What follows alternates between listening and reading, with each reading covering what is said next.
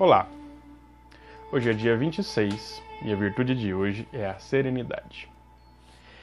Serenidade é profundidade. É quando a energia do pensamento, sempre tão dissipada através dos sentidos, é direcionada para o mais profundo da mente. É quando termina o ver com os olhos físicos e começa o ver com os olhos da mente. É quando termina o ouvir com os ouvidos e começa a ouvir com os ouvidos interiores. É quando termina o tocar com as mãos e começa o tocar com os sentimentos.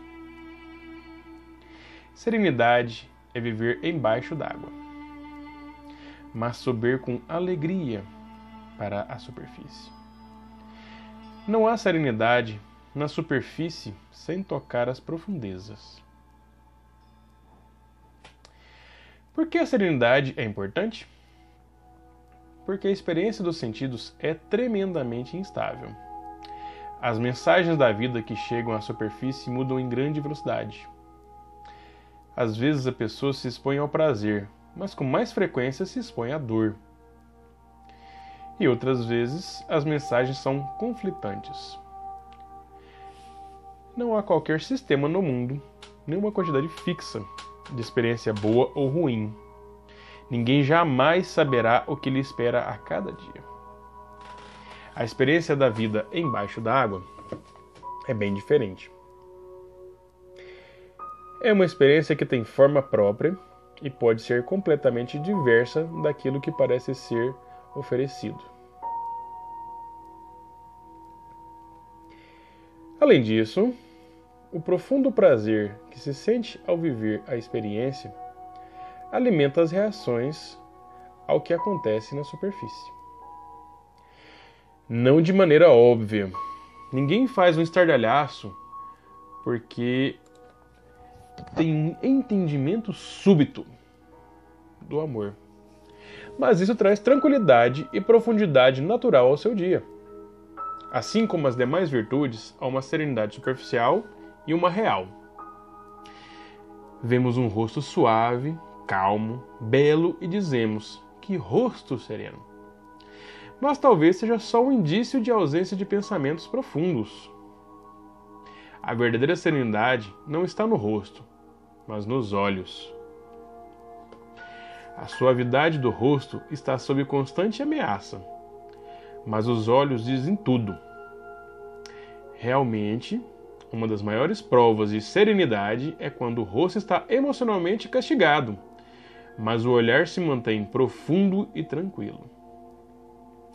Ninguém pode evitar os abalos da vida, mas estar abalado e mesmo assim mergulhar para encontrar a própria força é algo que só transparece no olhar. Quando cai uma pedra na vida de uma dessas pessoas, uma crítica, um problema, um desafio, as ondas só, só se formam na superfície e mais nada. Pode cair até um punhal, mas o impacto será rapidamente absorvido e a água volta à calma. Só uma coisa ameaça essa virtude: poluição. Poluição é quando uma atmosfera penetra na superfície da água e turva sua clareza isso acontece quando alguém me impressiona. Não que a pessoa me atraia pelos sentidos, mas seus pensamentos e ideias me tocam internamente e suavemente. Aceito a presença delas na profundeza do meu ser, que, deve, que deveria permanecer sagrado. Não é errado apreciar ideias do outro, na verdade é bom. Mas deve haver um alto respeito suficiente para dizer não às interrupções sem fim. Caso contrário, ao lado do prazer de brincar com os pensamentos do outro, eu dou água para os seus conflitos. E de repente, eles também são meus.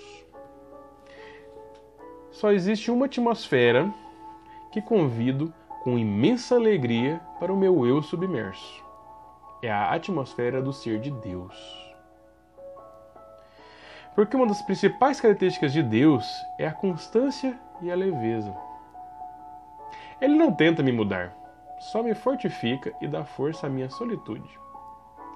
É curioso que o ser mais poderoso do universo seja também o menos intruso.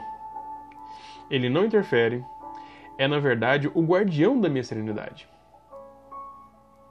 A fonte dessa, desse texto é o livro Beleza Interior, o livro das virtudes, da autora Antia Church, editora Brahma Kumaris e edição eletrônica de 2013.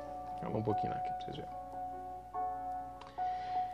O link do livro, a versão eletrônica, está na transcrição ou no texto, ou no, no vídeo. Sinônimos de serenidade. Há 25 sinônimos para um sentido da palavra serenidade, que é a qualidade do que é sereno, calada, calma, calmaria, despreocupação, equilíbrio, eutimia, impassibilidade, imperturbabilidade, jazido, mansidão, mansuetude, mudez, mudeza, paz, placabilidade, placidez, ponderação, prudência, quietude, reflexão, sangue frio, sensatez, silêncio, sossego e tranquilidade. Reflexões sobre a virtude. Como está o seu equilíbrio em relação às influências externas? Sejam pessoas ou eventos? Quando você se mantém sereno quando alguém. Quanto você se mantém sereno quando alguém diz ou faz algo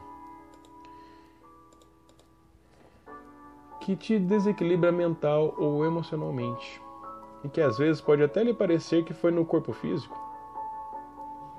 Tem pessoas que têm tremores, sudorese, tontura, etc por emoções que não conseguem lidar, mas que muitas vezes foram disparadas pela fala ou ato de outras pessoas. Você é assim? A virtude de hoje é trabalhar essa capacidade de estabilidade. Não uma estabilidade rígida e controlada, mas leve e flexível. Como a água. Uma dica muito importante é refletir sobre esses questionamentos. Se você der um presente a alguém, presentinho, toma, você quer? Se você der um presentinho a alguém e esse alguém recusar o presente, com quem que esse presente fica? E se ao invés de um presente fosse uma fala ou um ato seu? a pessoa não. E se a pessoa. Se fosse uma fala, um ato seu, e se a pessoa não te responder, ou não reagir ao que você fez ou falou? E se ao invés de ser você a falar ou a agir, você estiver ouvindo ou recebendo, invertendo a posição? Será que você aceitaria o presente que dá aos outros? E o presente das outras pessoas, por que você os aceita?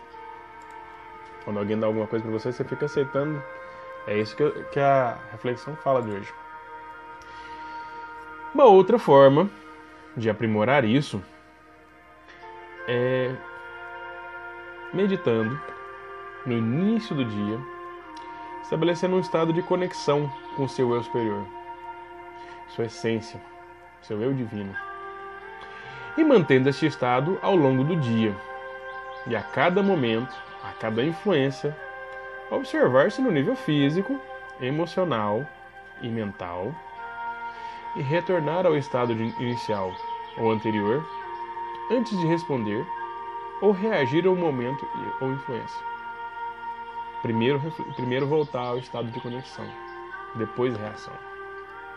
E uma reação baseada no que o o seu eu superior deseja, o seu eu superior é, melhor exprime.